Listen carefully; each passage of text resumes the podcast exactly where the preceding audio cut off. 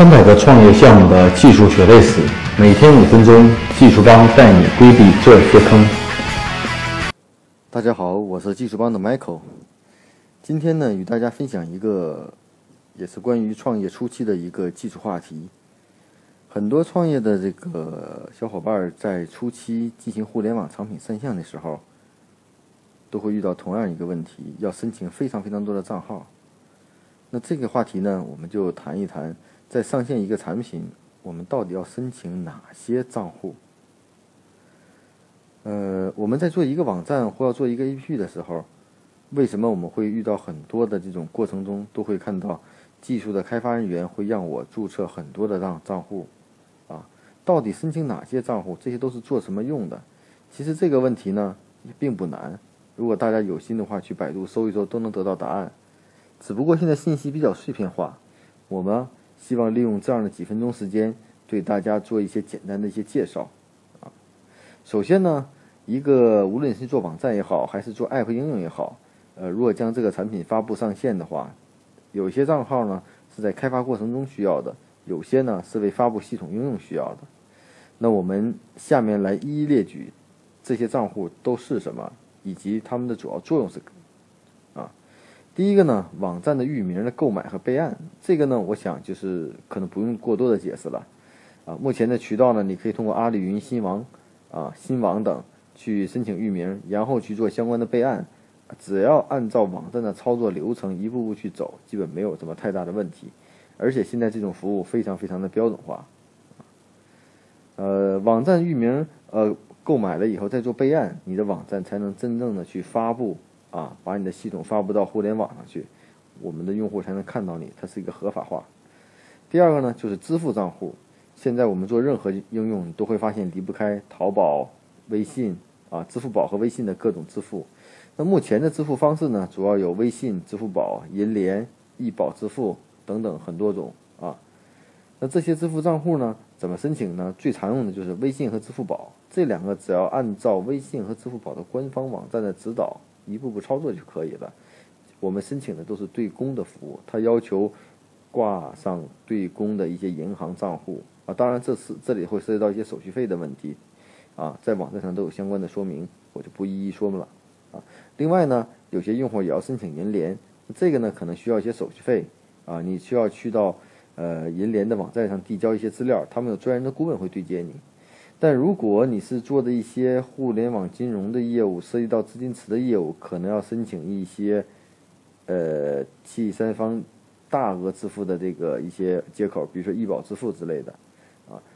另外呢，呃，有的技术开发过程中，技术人员也会要求你申请什么拼加加之类的聚合支付的这种接口。那这个呢，就是把所有的支付呢做成一个通用的 SDK，提供给开发人员，便于开发。但是这时候也要有手续费，也要提现费用的问题，所以在申请的时候，大家一定要考虑清楚，我到底需要交什么钱？一个每一个支付账号，如果用于提现的话，我提现的费率是多少？其实这个长期运营业务来说还是非常重要的。另外一个呢，就是短信服务，这个就很多了，很多的这种短信验证码啊，很多的短信服务商都有这种业务，你只需要充一定的钱，啊，大约一条短信基本在四分五分。啊，五分左右啊，啊，一般充值就可以了啊，啊，第四种呢就是微信公众号，这个我觉得任何一个小白用户都会，只要按照微信的网站的这种提示注册、递交信息、审核，花几百块钱做个认证，基本就可以了啊。另外呢，我们网站或 App 应用真正运营起来呢，会涉及到我得要知道我有多少人访问了我的网站，有多少人下载了我的 App 应用。他们是哪类人群，在哪个地区下载？那这些数据呢？我们可以申请百度的统计或者友盟的统计。百度呢是用于网站，友盟是用于 App。申请这样的统计账户了以后呢，会用它的 SDK 嵌入到我的程序代码中，就可以进行通过友盟啊或百度的后台，就能实时的看到我的用户下载情况和我用户的一些状态的一些行为的分析啊。其实这个呢，对我们运营中是非常有用的。而实际呢，很多用户申请完，并没有真正的用起来，啊，呃，再下一块呢，就是我们现在有大量的第三方的云的服务出现，比如说像即时通讯的服务、视频云的服务，啊，还有一些客服的服务，啊，这些服务呢，简化了我们在开发系统中啊，省去了一些关键技术，不用去做研发，而直接调用他们的 SDK 和用集成他们的服务就可以了。